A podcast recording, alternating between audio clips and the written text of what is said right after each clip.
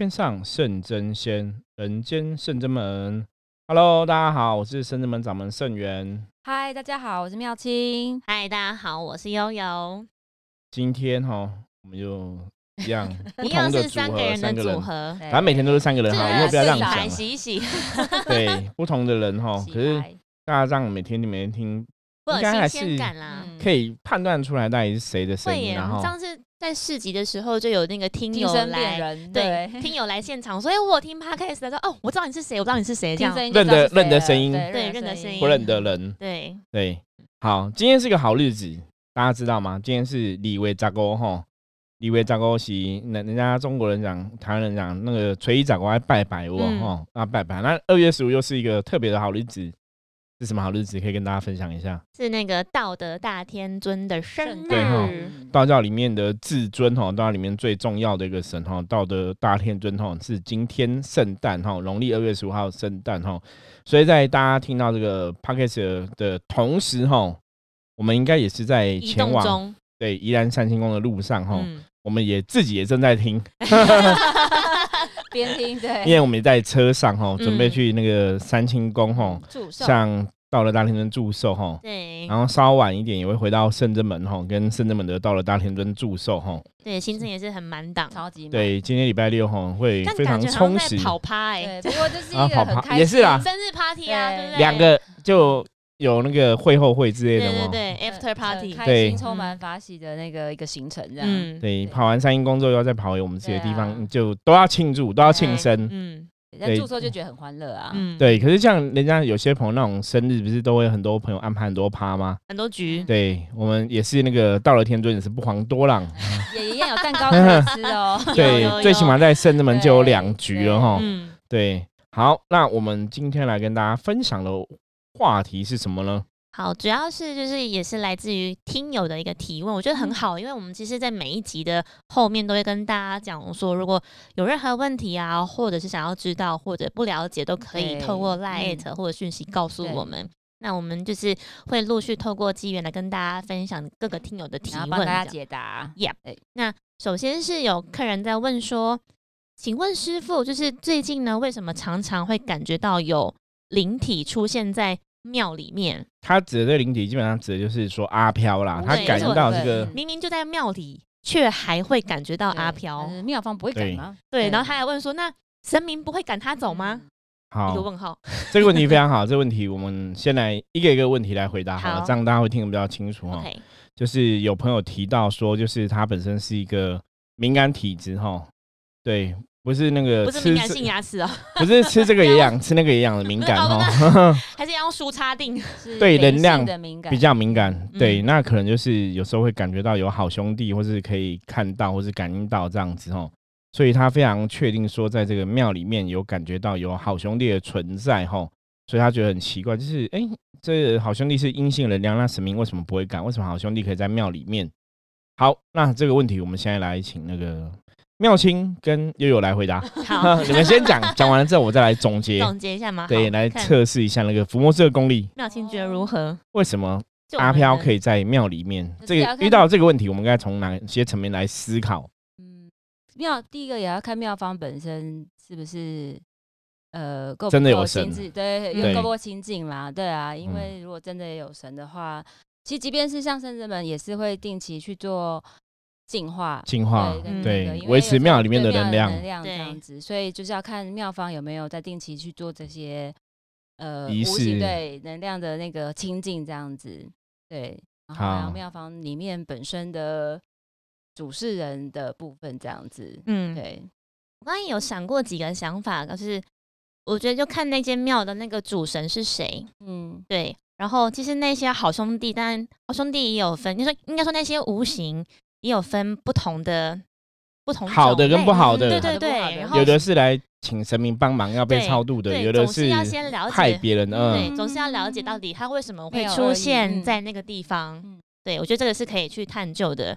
然后还有另外一个我想到的是，像师傅很常讲说，我们其实有时候出去进香拜拜啊，庙外面就是最热闹，嗯，不只是人很多之外，无形的阿飘也很多，因为会知道说这边有好的能量可以去，会靠近，对，会想要靠近。我觉得这是另一个。然后第三个我想知道的是，就是因为师傅其实之前有常讲说，我们的人的能量如果一直处于低、比较低频或低迷的话，就会比较跟无形的或者是好兄弟比较靠近。嗯，那应该要把自己能量是在更往上提，就可以跟比较好的能量或是好的高龄。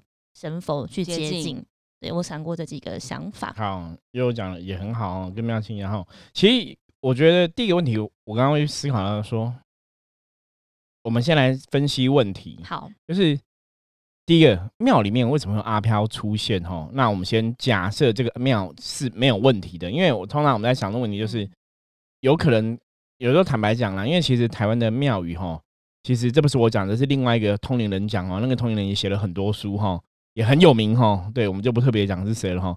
那他就讲过说，其实他的庙里他并没有看过有神，他觉得庙里的很多神其实都是鬼，包括以他以前自己通灵看到的啊，感应到的，其实别庙里面也都是鬼哈。所以这是如果是这样子说的话，那我们就可以用这个说法来回答这第一个问题嘛？为什么这个朋友在庙里面其实感应到有阿飘？那有神明在，神明为什么不会感？因为很简单，因为根本没有神明，都是鬼嘛。哈，这是第一个说法哦。第二个说法是我们假设神庙里面是真的有神，那真的有神，为什么会有阿飘在庙里？哈，我们也假设说这个阿飘在庙里是事实啊。我们先不去怀疑这个人的感应对或错哈，我们相信他是正确的哈。嗯。那有神或者鬼可以在里面？其实刚刚悠悠就有回答这个问题，就是第一个，如果这个鬼是来找神帮忙的，搞不好他是一个好鬼。神可能慈悲会帮助他，哎，可能也有这个可能性哦。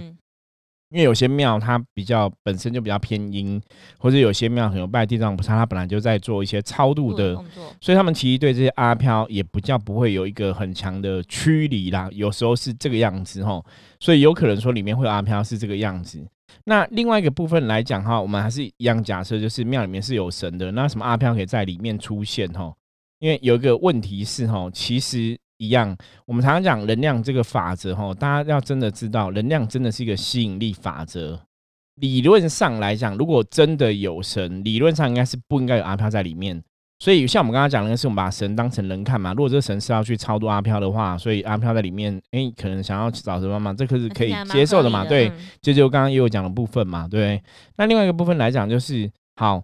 如果这个神明的能量灵光，它其实没有那么强，比较暗淡了，不是说它这个地方也没有在办什么盛事，那就像又有说的，我们神明的能量比较暗淡了，那也有可能外面的负能量就会进去。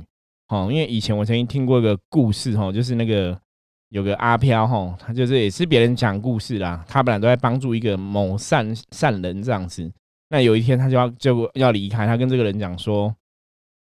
我今天我以后不能帮你了，我现在要去那个庙口，好，我昨天打架打赢，我要去庙口，然后当关圣帝君，我要去受人家的香火，对不对？有更好的地盘了。就是他们以前的那个讲法是鬼会抢地盘，哦，都抢到这个庙，哈，如果他们可以进驻的话，他们就可以在那边得到香火。我干单。那这个说法其实有些。庙宇的师傅应该也多少有听过哈，有些如果庙里面可能真的没有神的话，如果是鬼的话，他可能会抢地盘，那可能庙里面的神也不是神嘛，所以你说有鬼在也是非常客观的嘛哈。所以其实有时候遇到这问题，我第一个我我也会想要问客人说，你去去哪一间庙？我蛮我也蛮想知道的，对，就可以就很多层面去探讨。对，这探讨的层面很多，第一个就是。一样，我们先假设他感应是对的，所以那为什么这个鬼会在这里庙？一定有原因，要找出原因。哈，通常来讲，有可能是真的没有神。第二个来讲，如果这个鬼如果他是卡在人身体上面，因为这个客人没有特别回应说他感觉到庙里面有阿飘嘛，但是阿飘到底是自己在那边游荡呢，还是卡在人的身体？对，因为我们讲过，阿飘如果可以卡在人身上的话，基本上他哪里都可以去。嗯，你神对你神是没办法挡他的，你挡不住他。如果他是附身在人身上，或是卡音卡在人身上，哦，所以这样应该也有回答这个客人的问题，就是如果你感觉到那个阿飘是那个阿飘，如果是跟人进去的，嗯，他基本上到哪里都可以去了哈。可是如果他自己在那边游荡了，当然就不会。没办法进庙，因为庙会有门神嘛。那我觉得可以呼应师傅刚刚讲，因为我们刚刚所有的前提都是假设这个听友他的感受是正确的。那当然，我们可能有些可能听友会觉得说，哎，师傅，我也常常会有这种感觉，但我不确定我自己是不是感应正确。那我们就可以来看说，你要去反观自己的能量对场的状况。那一样，如果同样的命题，然后变成是，其实他感他本身自己能量就很低，那搞不好他感应他觉得会不舒服的原因，是因为正神或者是一些兵将让的气场让你觉得不舒服。对，这也是一个问题，就是。那我们我们常常讲圣人们的伏魔师，其实讲说，如果是你是敏感体质，或是你感力比较强的话，基本上来讲还是要把自己修好啦。嗯，就是你不要去感应阿飘，你要感应去，你要感应神。对，应该要往上感应。对，把你的能量往往更高一层来提升，而不是只是在阿飘的程度哈啊。所以如果你每天都出去，常常都会感应到南米阿飘、南阿飘，其实我会劝这个听众哈，就是你可能要好好调整一下自己的能量。因为一直在感应哪里有鬼哈，感觉哪里有鬼，其实是有很大的风险的。对，好像变成一种习惯哦，好像没办法一直一时没办法修正。你没办法跳出这个东西啦。对，或者是其实你可以，你其实也可以感应到好能量，只是因为你被制约，你就会先看到不好的。对，有也有可能。可是其实我们讲能量是吸引力法则嘛。对。如果你一天到晚都常常会感应到有鬼，感你看到哪里有鬼，哪里其实真的表示你能量。你自己的能量真是比较低频，对，是比较低频的。那如果你一直长期处在低频的话，其实也不是一个好的事情。嗯嗯，对，所以这个听众朋友，如果你有听到我们这一集的话，记得哈，也是要把自己的能量给往上提升哦。如果你一直都感应到阿飘的话哈，那表示你能量真的是比较低频，应该要调高自己的频率，这是比较重要的一点哦。好，所以我们刚刚讲到说，如果这个阿飘它是卡在人身上哦，它哪里都可以去。嗯，因为因为一般的庙宇哦，大多数的庙宇的神明啊，这种外面很多人在拜神明，他其实没有特别的能量的指令制约。什么意思？比方说这边的神，他可能是比较温和的，都是求平安的。那你没有人那边施法做一些法术的仪式，那个神基本上来讲，他的能量也不会。因为我们讲能量是要怎样被驱使的，对，启动的。不错不错，两个回答非常好哈，表示那个平常有在上课哈。能量是要驱使的，能量你在那边，你没有去驱使它，它未必会有作用。所以，如果是庙里面的神明的能量在那边，它其实只是就是一个能量在那里，它也没有什么特别办事啊什么的话，它可能就是保平安那个能量。那它也未必哦，它也未必真的有一定的能力可以去赶鬼哦。嗯，哦，我觉得这个大家要去了解哈，能量是要去驱使的。我举个简单例子好了，今天就是。有个警察哈在巡逻哈，你可能参加那种集会游行啊，有警察在巡逻啊，然后有一个人全身穿白色西装，可他其实身体都刺青很多，然后其实是黑社会的，在那边走来走去。我问你，警察会抓他吗？不会，因为他看不出来吗？对，嗯，你了了解这意思吗？对，而且警察也没有给命令说你要去抓这个人啊，所以警察也不会动嘛。嗯，这就是能量没有驱使嘛，吼。所以如果今天只是一个阿飘走来走去，因为我们这个世界，大家其实要了解另外一个说法是说，这个世界本来就是阴阳是交替的。嗯，所以你可能你现在看到说这间庙是一个阳间的庙，可是它可能在另外一个世界平行时空里，它其实在阴间或是在同样地方，它可能是另外一个存在。嗯，就是人阿飘其实是可以。走来走去的，对，比方说你这个庙以前可能是坟墓嘛，所以这边可能会有很多灵体嘛。那有很多庙其实是这样子，啊很多庙，比方说那种大众也有应公或地藏王菩萨庙，他们有的就是为了去镇这个当地的阿飘，所以去那边盖一间庙嘛。所以你那个当地阿飘基本上还是会存在，嗯，哦，也是会在庙走来走去，也有这种可能性。所以这个就是我们可以从这些层面来思考哦。当然你还是要了解说，那到底你是在怎么样的庙遇到？那这个庙到底里面是有没有神？如果庙没有神，有阿飘就很正常吗？那如果庙里有神，那为什么阿飘可以进去？有可能就是他是卡在别人身上的。所以如果这样的话，他哪里都可以去。对，所以其实听友这样听我们讲，应该算比较清楚，对，比较可以理解。因为我们从比较不同的不同的面向去分析这个问题。好，对，所以如果那个阿飘他不是真的在害人或做一些不好的事情。神明有时候未必会有主动赶他的行为出现，又或者是说，那个阿飘其实他是领黑令旗的冤亲债主，那神明更不会有动作哈，这都是有可能的哈，所以你还是要把很多问题要界定清楚，不是那么单纯说啊，我在庙里面看到鬼，那就是怎么会这样子哦？一定问题有些时候就是要。抽丝剥茧呢，我觉得要从很多层面去看。OK，那这个听友他其实还有在问了第二个问题，那有点呈上题，他就说：那如果他自己本身接触到灵体之后，除了会不舒服、呕吐，那不舒服呕吐，他离立即离开那个庙了之后，还会不会有其他的影响？好，那这题我们来问妙清，你看有没有相关经验？就为什么他接到灵体之后会不舒服呕吐？哦，这个我可以有个经验 分享。好，那我们来听一下 妙清的经验。以前刚开始来这边帮忙的时候，然后就是在处理事情的时候，就会帮忙拍照嘛。可是就拍照好像也也没什么啊。那他们就是那时候师傅正在帮客人，也是处理一些推开不好的能量的部分，你像是无形阴煞什么的，然后就可能过程有点激烈，然后就有抓住呃，也没有说抓住，就是稍微呃架住客人，然后然后客人看我身上可能也会有不好的东西，然后有点在。挣扎这样子，然后我是在旁边就是 录影这样，然后还就录影就好奇怪哦，然后怎么突然觉得全身发冷，然后就开始觉得有点怪怪的，然后后来再过一下，我就在忍耐，想说应该可能只是空气不流通吧，不要想太多，然后过一会就不行，然后就放下手机，然后跑去厕吐了。对，这就是想说怎么会这样，嗯就后来就全身就突然就全身发软，然后后来那时候不知道是谁。反正倒镜，他就说你念一下经吧。嗯，然后因为好像我全我我全脸发白。嗯，然后后来才知道自己可能有冲煞。冲刷哈，对，有冲煞到。这所以妙线这个例子其实看起来就是很清楚哦。这个客人说他接触到灵体之后有不舒服的呕吐感觉哈，然后离开之后会有什么问题哦？所以这个就是。你可能会被冲刷，对，就像能量的相相撞、相斥，对，能量相撞。比方说你在那边突然有个能量撞过来，比方说我我们我举例嘛，你在路上走，让一个摩托车冲过来撞你，你会不会受伤？会，会啊，那就是一个能量的冲突嘛，哈，就是我们常常讲的无形世界讲冲刷嘛，哈，你被煞气冲到，所以你的能量被。震荡了之后，所以你又不舒服，会呕吐哈，嗯，会有这个状况哈。那表示说，其实你的能量是比较低的，嗯嗯。那另外能量比较高嘛，你才会受伤嘛。如果今天你是一个很壮，比方说你可能像馆长这么壮，然后一个小孩子来撞你，嗯，你会受伤吗？不会吗？不会。那小孩子会斗多啊，小孩子 小孩子才会受伤嘛，哈。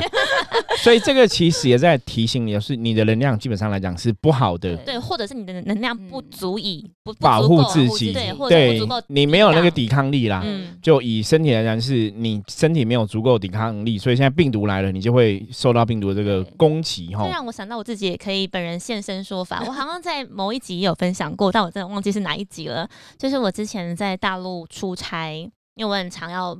跑跑国外嘛，然后那时候是去到大陆，大家知道那个兵马俑，然后我就是要走，因为那时候是先先行先去踩点去场看，然后要安排一些路线怎么走，那所以我手上就呃拿着本子，然后背着一台单眼这样，然后我印象很深刻的是我要走下去，因为准备要进行到那个它有好几个场。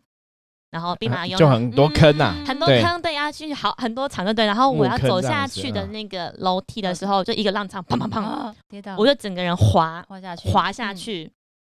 然后还好，但是我在当下为了要保护那个单眼，所以我其实我反应算快，对，所以我我手有撑住，然后一手抱单眼这样，对，然后 旁边的人都尖叫，因为就是。太突然，然后我是掉好几阶，嗯，可那时候觉得，因为心里还挂着说啊，因为带着客户一起跑景点，所以要先把它顺完。嗯，然后我是直到我回来出差一周之后回来到台湾，然后觉得为什么自己灵动的时候，就是那个觉得气气应该要像太极是很柔顺，或者是顺的，一个顺的是一个圆圈这样。我觉得为什么我的气是一边是白色青的，然后一边是蓝色的蓝光这样，然后我想说。有点像鬼火的感觉，对。然后后来请师傅开挂一看，才知道说啊，就是才推论到跟我出差这件事情有关系。因为那时候我去嘛，就有点像我自己一个人只身，就是如果讲我自己我自己一个是比较阳性的能量话去的话，可是那边场运那个兵马俑是成千上万的阴性能量，就有点像我但突然爬进去，然后我被弹出来那种冲击，对冲能量冲击，嗯。然后所以就带了蛮多回来的，然后就是我。也尽我所能啦，可以的，就是帮忙了，超度掉一些，对，因为那些蓝光就是那些，哎，不错，他们这样跟着坐飞机回来也是，可以，因为还是要找到可以帮忙的人。对，所以还好，那时候应该是说他自己也有察觉自己不对劲，然后就请师傅开过来看，想说了解一下到底是怎么一回事。对，还好才知道说哦，因为有先发现，不然就会这样之后可能会节能量，之后会劫对财，然后或者是让身体不舒服等等的，所以有早期发现，所以早期治疗。对，因为这就是所谓的穷耍的问题哈。嗯，基本上来讲，任何人你被阿飘穷耍掉哈，如果你的能量真的比较低，你真的会不舒服啦。嗯，所以后续会怎么影响，就要看你冲煞的程度哈。你如果只是单纯能量冲突的话，那后续你可能睡一睡就补充好你的能量，可能就没事。可如果这个冲突是你你卡到的话，那后续就是要对，像刚说的，对，如果你是卡到，那后续当然就是可能要去处理净化掉睡一天睡不够，好像怎么嗯怎么睡能量都不好。对然后他会先结身体能量嘛，那结完之后好像没什么好结，开始来劫财。对，那卡到的部分就会这样子，就会嗯影响你的很多部分哦。对，所以他这个客人回答的，他问的这个问题，就是说嗯他接触到这个灵体之后，就是有不舒服的呕吐，立刻离开，会不会有其他问题哦？这可能我们要当场看到你个本人，我们才会更了解哈。对对对，就是说后续追踪。对，就是说你肯你要你只是冲煞而已呢，那冲来让师傅看看。对，那对冲冲煞之后，你的能量有没有恢复原来的状况？因为有时候冲煞，你可能多睡觉啊，哦，吃得好，睡得好，然后好好休息，可能就可以恢复你的能量。嗯，可能恢复个七八成就不错没。有错，那你如果冲煞之后，你可能三魂七魄，比方说你有惊掉，你的魂魄有丧失的话，哈，就是有离开的话，那其实就会变不好哦。你只要把魂魄给抠回来。你刚刚对讲丧尸，我没想到那个哎，僵尸 那个 day 吗？对，哦，就是如果你的三魂七魄哈，就是有易散哈、嗯易逃的话，就是人家讲说三魂七魄减几魂几魄哈，嗯那你那个就是要修家。对哦，要修家哈啊，另外一个来讲的话，就是你卡到的话，如果说他这个不是单纯冲上，也不是修家的问题，就是这个阿飘跟着你，那当然后续就会更不好嗯哦，所以要去了解这个问题。嗯。嗯，那后来他还来问一个问题呢，好，这个问题就是呢，一样是呈上上题，这样前两题他就说，可是师傅，我身上其实是有带护身的东西，那对，为什么还是挡不住呢？好，这问题非常好哈。嘉贺，对，所以 理论上护身的东西哦，像他说他带的是一个加持过的佛珠哈。嗯，那带佛珠，像一般大家如果知道我们深圳门的伏魔师话，你会发现我们深圳门伏魔师大概会有几个基本配件，嗯，对，每个都会带一个佛珠，没有错。可是我们还会带什么？我们胸前会带项链、护身的嗯项链或八卦或什么的哈。嗯那我们常常讲说，你戴胸前，如果你是要去挡冲煞的问题，嗯挡一些不好的阿飘，你要把胸前的八卦啊、护身东西要拿出来哈。嗯你如果嗯拿在衣服里面，基本上它的效果都少一半以上了哈会有。限，它的能量保护力就没有那么强，你要拿出来哈。那怎么拿出来才有用？我们讲说，这个世界上能量其实很多时候我们讲都跟人的眼睛看到的有嗯有关系哦。嗯因为你拿出来，其实对你来讲，对你的来讲，你就是放在外面，我就是很清楚，我是要挡外面的。可我放在里面，那个能量就是被遮蔽的。若隐若现对，能量就是遮蔽就不一样。那很多时候能量的运行，其实是透过人跟人的眼睛在看。你拿出来外外面的人会看到你的带的东西，大家就会投射这个是一个东西在，那就会投射，那就会形成你的磁场，就是会有个东西在嗯挡，哦嗯，挡煞这样子哦。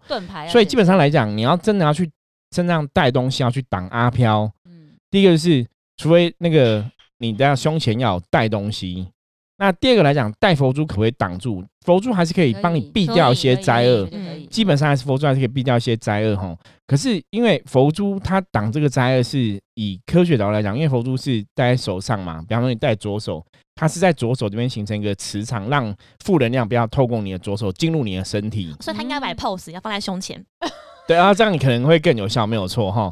对，可是那另外一个来讲，佛珠它其实是去它你戴这个佛珠啊，它会跟你的气场起了一个共振。嗯，我简单讲啊，如果你的能量很强，你的佛珠就会很强；嗯如果你的能量很弱，你的佛珠就会变弱，因为它是在你你带在你身上嘛。嗯那当然，佛珠是神明加持，一定有神明的力量在上面，没有错。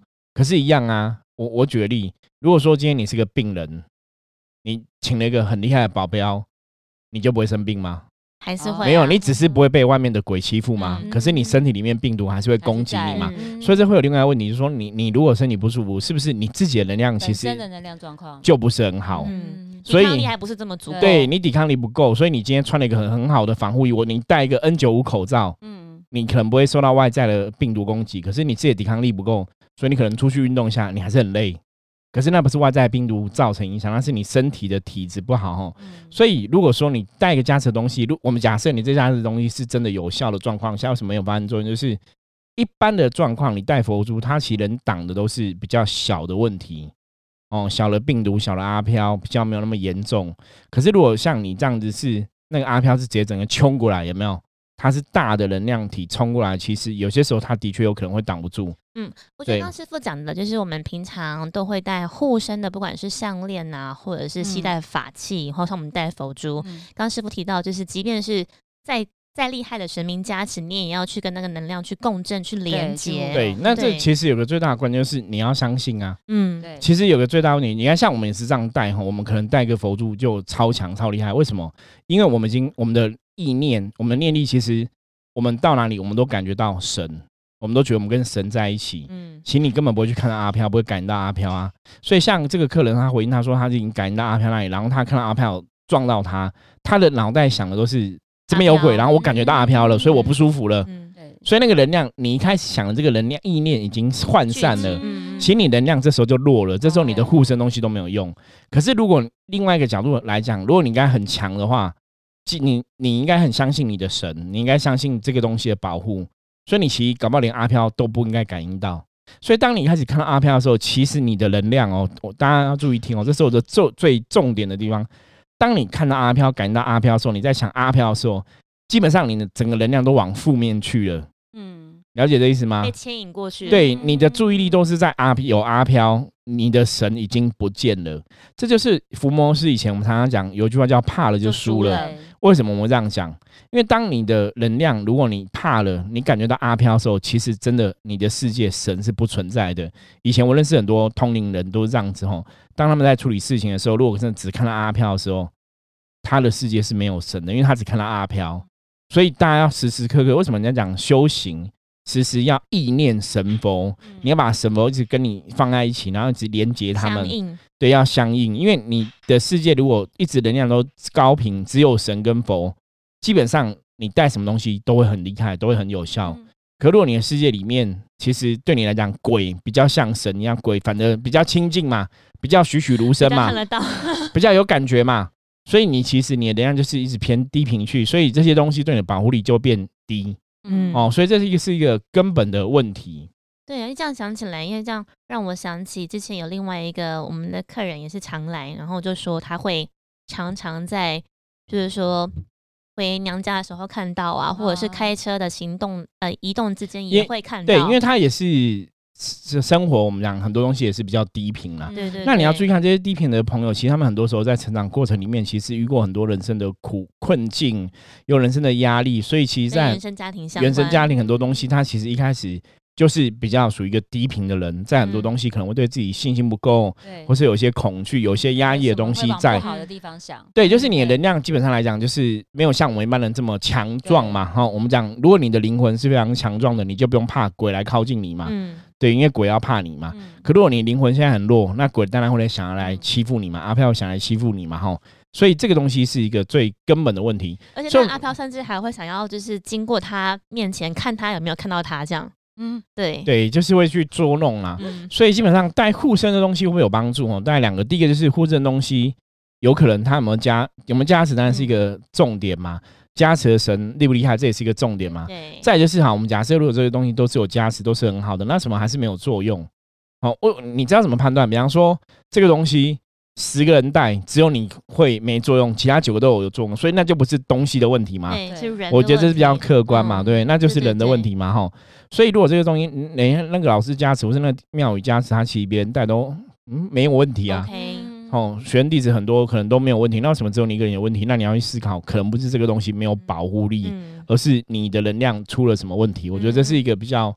重要的关键，有点像是你使用方式啦。我们讲说你东西要会用嘛，对。可是好的东西你不会用也是没有错，很可惜。可是我觉得，我觉得一个最大的问题是，也许你跟你的神连接还不够强。就我刚才讲嘛，因为当你只感应到阿飘、看到阿飘的时候，其实你的神已经离你很远了。哦，这个东西是要特别注意。所以在修行的朋友啊，你其实真的如果想得到神明跟大家庇佑，其实有些时候真的常亲近神佛，念他的相关的，对，没有错，念他的圣号，念他的佛号，念他的经文、祷告等等，对，然后跟他相应，然后他把孩子放在你心里面，就走到哪他都在你旁边。那那个时候，其实你真的念字在字都是神佛，你也不会跟阿飘相应的。对啊，因为有时候有时候出去还是会。忘记太急了，就忘记带佛珠出门。可能那天如果没带的话，其实心心里还是会有点不安稳。觉得每天都带了，然后突然那天没有，就好不习惯了。但是就只好心里就是一直对跟神明相应，基本上还是会有他的保护力啊。会啦，会好像还是安心一点。但是让我想到，我之前有分享过，有一次我也是 护身东西真的还是要带，就是要带。有有有几次我没带，有一次我没带佛珠出门，我骑车就。就被那个驾驶座的车门开车门，然后就 A 到，撞到，对，然后就夹到我的手指，这样。那我比较惨，我上次没带，就是直接从楼梯摔下去了。所以大家还是要护具。比惊险的，对，还是要带很重要。所以，因为我们的工作基本上是有点职业伤害，我们跟那个负能量攻击。所以佛珠真的很有效，很有效，对，一不带就会怎么样，所以真的要带。也是。好啊，我觉得最主要是真的，很多时候我们会被无形干扰哦，还是要把自己的能量练好啦。对，对，为什么别人都不会感觉到无形，我们一直感觉到无形哦？到底什么原因？我们还是要去了解，然后把自己能量练好，我觉得这是比较重要的。然后还有跟神做个连接，自然那个保护力就比较强。对，我觉得我们这样子三个人来分享这个问题，应该算还蛮可以回应到那个听友的。而且我觉得应该也可以让其他的听友们也学习到，说原来是这么一回事。对，那如果大家今天对我们回答的回应的内容，如果还是不了解的话，欢迎还是可以透过赖跟我们取得联系哈。欢迎询问。你在那个赖搜寻官方账号，搜寻圣真门哈，就可以找到我们的赖了哈。OK，好，那我们今天的分享就到这里。我是圣智门掌门圣元，我是妙清，我是悠悠，我们下次见，拜拜，拜拜。